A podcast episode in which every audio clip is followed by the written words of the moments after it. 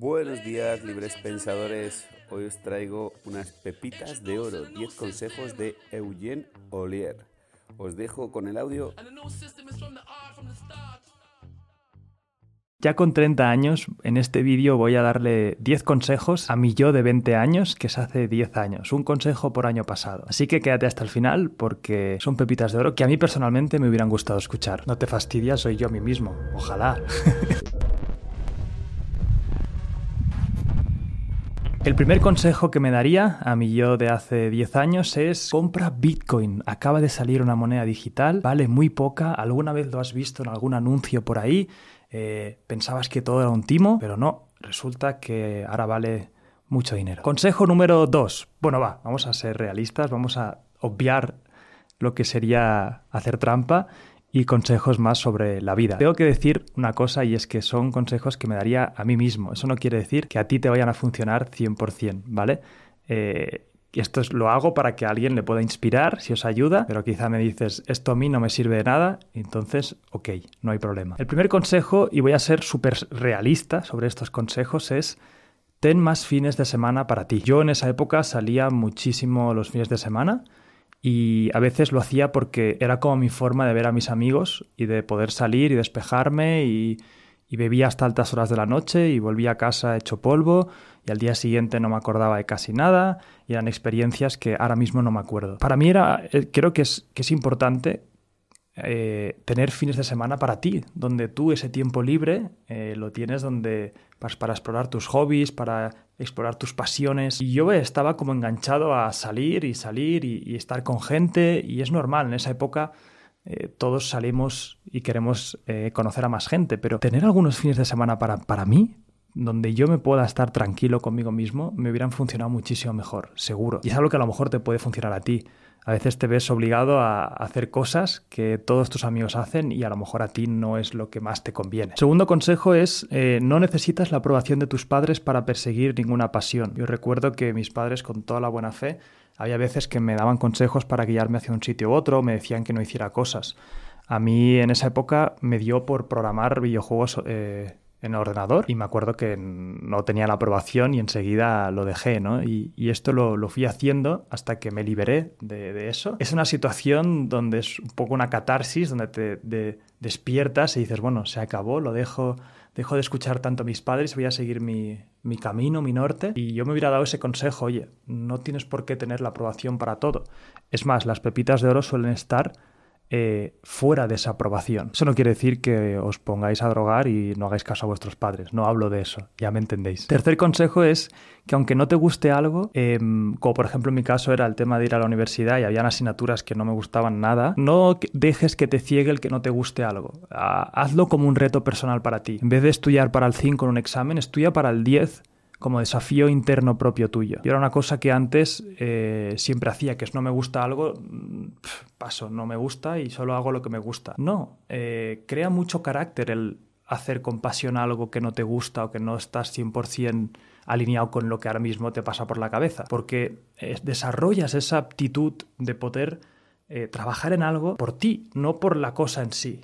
Y es como esa gran frase que yo siempre digo, que es no busques tu pasión, haz las cosas con pasión. Me lo hubiera dicho antes para, para ponerle esas ganas a todo. Y encima lo, interesante es que disfrutarías más. Aunque te cueste más ponerte, luego disfrutas porque entras en flow, entras en ese estado de, estar absorto con la tarea y, y, darle mimo. Y luego si encima sacas buenas notas, como es el caso de la universidad, en esa asignatura, aunque no te guste, es súper gratificante. El siguiente consejo es que no dejes de hacer algo por amor. Eh, yo me acuerdo que no fui de Erasmus en, creo que fue tercero de carrera o algo así, porque mi pareja estaba en Barcelona y no quería que me fuera y pues por amor no me fui. Me arrepentí, obviamente, porque la relación no duró mucho más y, me quedé sin irme de Erasmus. Y ahí me di cuenta de que, de que no hagas... No dejes de hacer cosas por amor. Si el amor es suficientemente bueno, aguantará y si tiene que ser, será pero no, igual que se suele decir lo de ¿qué has hecho por amor? No dejes de hacer cosas por amor. Y ya lo entenderás más adelante, ¿no? Pero pensemos en eso. Hay veces que, que no, no somos quienes somos por cosas y encima además, lo peor de todo es que si te traicionas a ti mismo, a ojos de la otra persona, también pierdes atractivo, porque a nadie le gusta a alguien que, que no siga su pasión y que no siga lo que esa persona quiere hacer. Por mucho que te digan no vayas o no hagas eso, si tú es quien eres, lo haces y eso además te das cuenta de que encima es más atractivo. El siguiente consejo es que busques ya unas prácticas en una empresa que te guste. Yo era una cosa que quería evitar a toda costa, no quería trabajar para nadie, era un perezoso increíble. Eh, pero me hubiera, me hubiera, ido muy bien, me hubiera ido muy bien para ver cómo funcionaba una empresa por dentro. Si mi objetivo al final resulta que era crear empresas, cuanto antes me hubiera dado cuenta de cómo son las empresas por dentro, mejor. Además, ni siquiera tiene por qué ser para inspirarte y coger ideas, aunque sea para ver lo que no quieres hacer, para ver cómo no quieres que sea tu empresa, para que un jefe te trate mal y pienses, cuando yo lo sea, no quiero hacer eso. Esas son pequeñas cosas que se aprenden con la, con la experiencia, con la práctica. El siguiente consejo es que la actitud vale más que cualquier conocimiento. El conocimiento además se aprende con buena actitud. Con buena actitud conseguirás que la gente ponga los ojos en ti, sobre todo la gente que también tiene buena actitud y está más arriba que tú, y te ayude.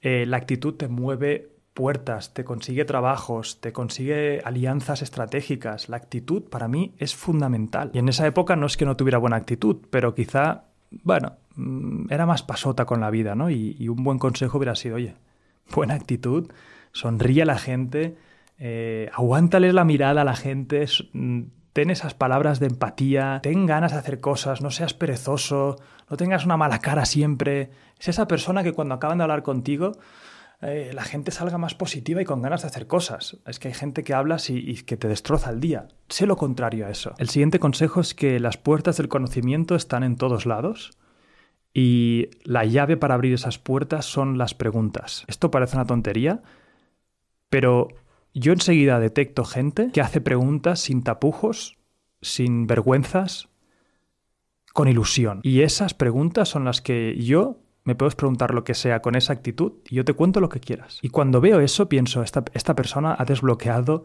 algo que el 99% no lo ha hecho. Y es hacer preguntas. Eh, ¿Cuántas veces hemos estado en una sala con gente súper interesante? No le hacemos la pregunta. Ya ni hablar de en clase, que la gente se queda con, con la duda y no tiene eh, las narices de levantar la mano y preguntar. Pero es que esto pasa en todo. Y pensemos que a los humanos nos encanta hablar de nuestro trabajo, sobre todo si es algo que, nos, que, es gratificante, nos encanta. Si tienes un jefe que está amargado, no le preguntes, se va a enfadar contigo. Pero si tienes un jefe que le gusta su trabajo, alucinarás con la de conocimiento que puedes desbloquear con preguntas. Las preguntas para mí, las buenas preguntas con actitud, mm, son como llaves de puertas que luego haces así y dices, wow, esto me hubiera a lo mejor costado aprender 10 años. El siguiente consejo es que me hubiera dicho, pon un límite a tus horas lúdicas. Yo soy una persona que cuando hago algo es 0 o 100. Y eso con el tiempo me he dado cuenta de que tiene sus ventajas y desventajas. Es más, el decir que yo soy una persona que, ya no lo digo, ¿eh? esto es lo que decía antes, pero el decir que yo soy una persona que hago las cosas de 0 a 100 ya me está encasillando en ese tipo de personalidad, cuando no es del todo efectivo siempre. Por ejemplo, te empieza a gustar un juego y yo era de 0 a 100 o 8 horas al día o 0. ¿Por qué no puedes disfrutar una hora o media hora al día? Y te lo cronometras y, te dices a ti mismo que tú eres una persona que sabe saborear las pequeñas cosas y esa es tu nueva personalidad. Porque al final ese tipo de cosas, el decir que eres de ciertas maneras, te encasillan.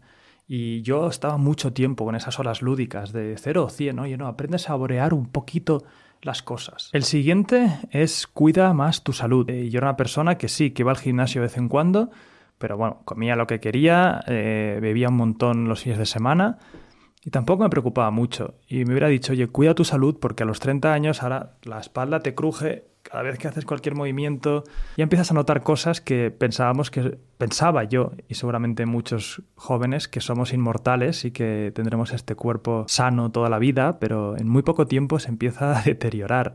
Eh, y cuanto más sano estés y cuanto más ejercicio hagas y cuanta menos basura te metas en el cuerpo, mejor. Y por último, me hubiera dado un consejo sobre empresa, que hubiera dicho, si en algún momento se te ocurre hacer una empresa, no vayas a lo más complicado, ves a lo más fácil para empezar.